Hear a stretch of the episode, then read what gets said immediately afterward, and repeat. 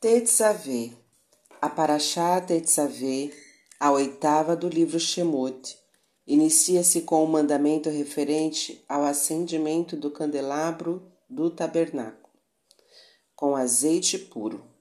Em seguida, são descritas as vestimentas dos sacerdotes.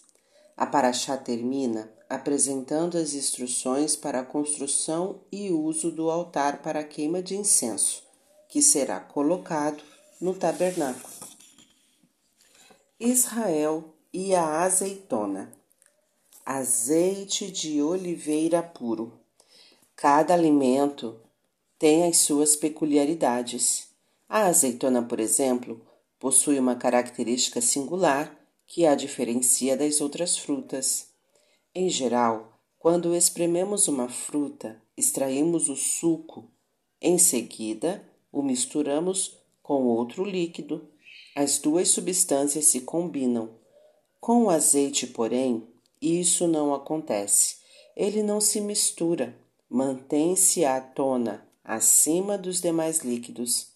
Ainda assim, é capaz de exercer influência sobre as substâncias com as quais fica em contato, transmitindo-lhes um pouco de sua oleosidade. O primeiro versículo da Paraxá desta semana diz que Moshe deveria ordenar aos israelitas que lhe trouxessem azeite de oliveira puro, batido, para a iluminação, para acender a lâmpada contínua. Sobre esse versículo, o Midrash cita o profeta Irmiarro, Jeremias, que compara o povo de Israel à azeitona. Deus te denominou oliveira frondosa de belos frutos. Embora os israelitas sejam associados aos mais diversos tipos de árvore e fruta, há realmente muitas semelhanças entre a azeitona e o nosso povo, como explica o Midrash.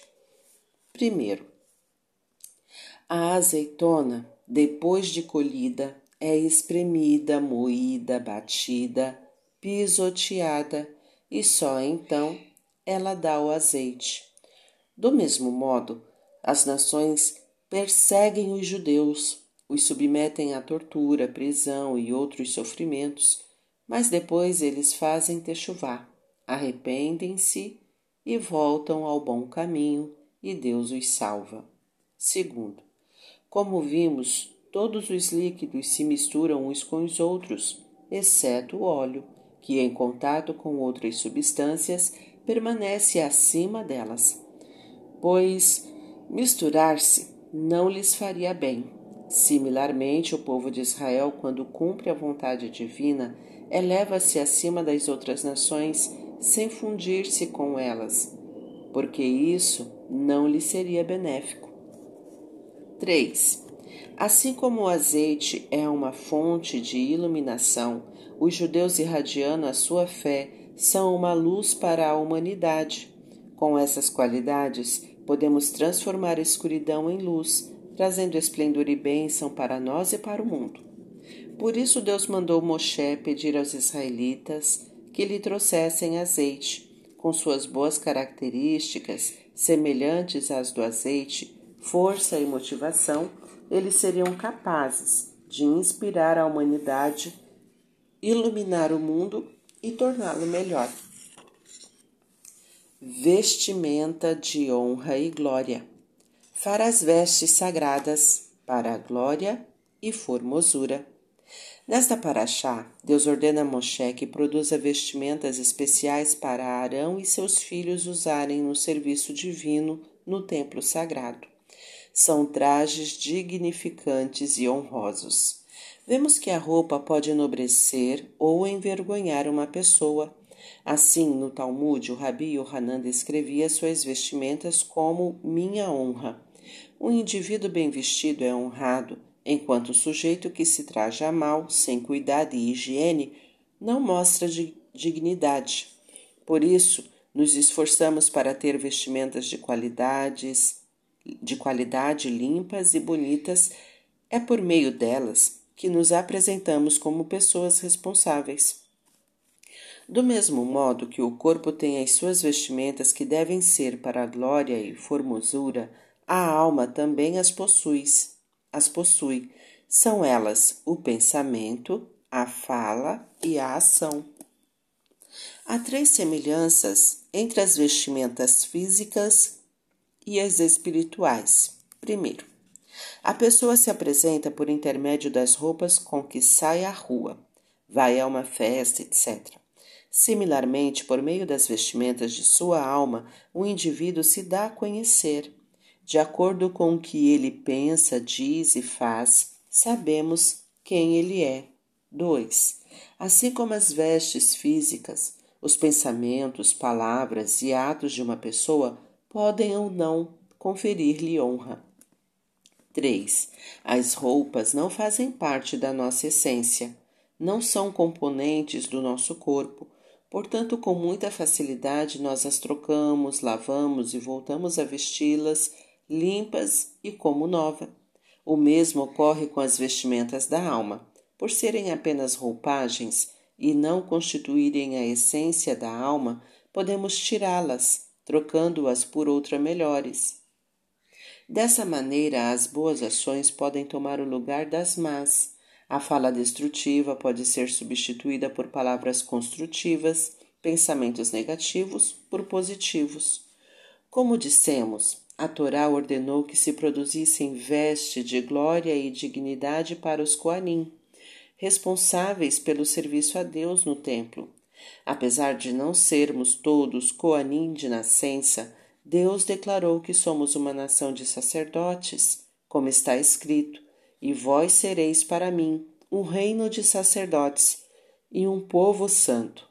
Devemos então cuidar de nossas vestimentas espirituais, assegurando que elas sejam gloriosas e dignificantes.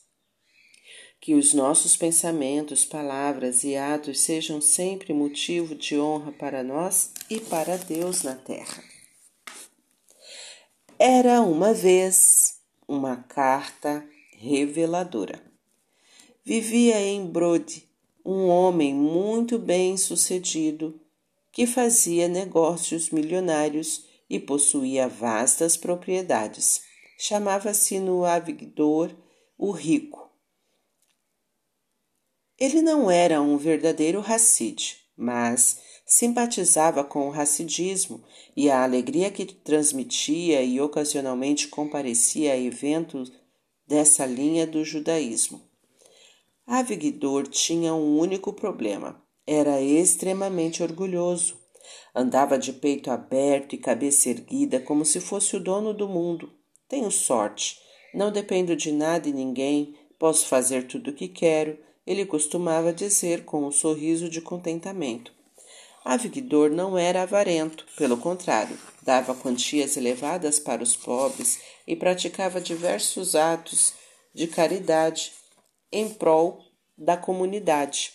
Contudo, as boas ações serviam como veículo para a manifestação da sua presunção.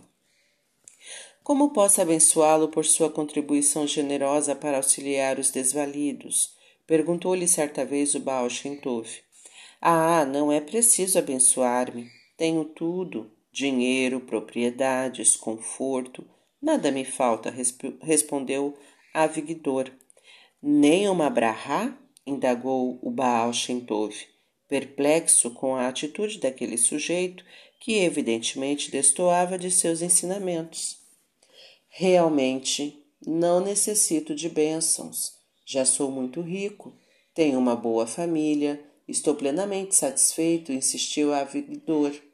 O Baal Shem Tov lançou-lhe um olhar profundo e disse: Já que não tenho como ajudá-lo, talvez você possa me fazer um pequeno favor. Desejo enviar uma carta ao Rabino de Sadok, presidente da Associação Beneficente, beneficente de sua cidade. Por gentileza, entregue a ele. O Baal Shem Tov escreveu a carta e deu-a a Avigdor, que guardou o envelope no bolso de seu paletó. Porém, ele não conhecia o rabino de Sadok e a missão de que fora incumbido não tinha grande importância para ele, de modo que, quando voltou a Brode, esqueceu-se do pedido do Baal. Passado algum tempo, os moradores da cidade notaram que a sorte de Avigdor havia mudado. Seus negócios deixaram de prosperar e já se falava em falência. Não era necessário examinar os livros caixa para saber que a situação não era nada boa. Bastava ver seu semblante antes tão sorridente que ultimamente se mostrava preocupado e abatido. Desacostumado a fracassos, Avigdor entrou numa espiral de erros nos negócios e acabou ficando sem recursos. A maioria dos habitantes de Brode sentiu pena dele, mas alguns se alegraram com sua queda, embora não o expressasse em público. Pouco a pouco, Avigdor foi vendendo seus bens até os mais essenciais. Chegou a penhorar a própria casa e foi morar numa muito mais modesta.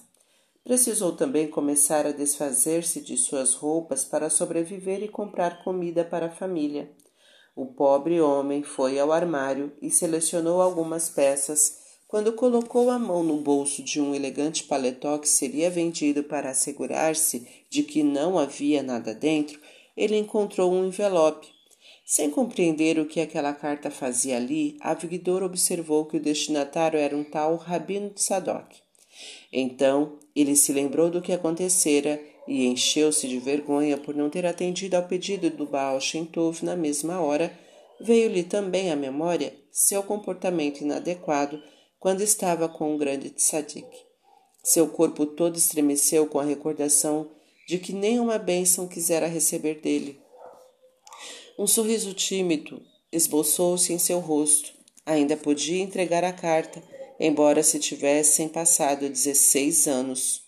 O tempo voa, e quantas mudanças ocorreram desde então, pensou Avigdor. Porém, antes tarde do que nunca, será que o rabino de Sadoc ainda está vivo? Com o envelope na mão, ele saiu à procura do rabino, que desconhecia. No caminho, perguntou a um amigo que passava: Você conhece o rabino de Sadoc? Sim, é claro. Você nunca ouviu falar dele?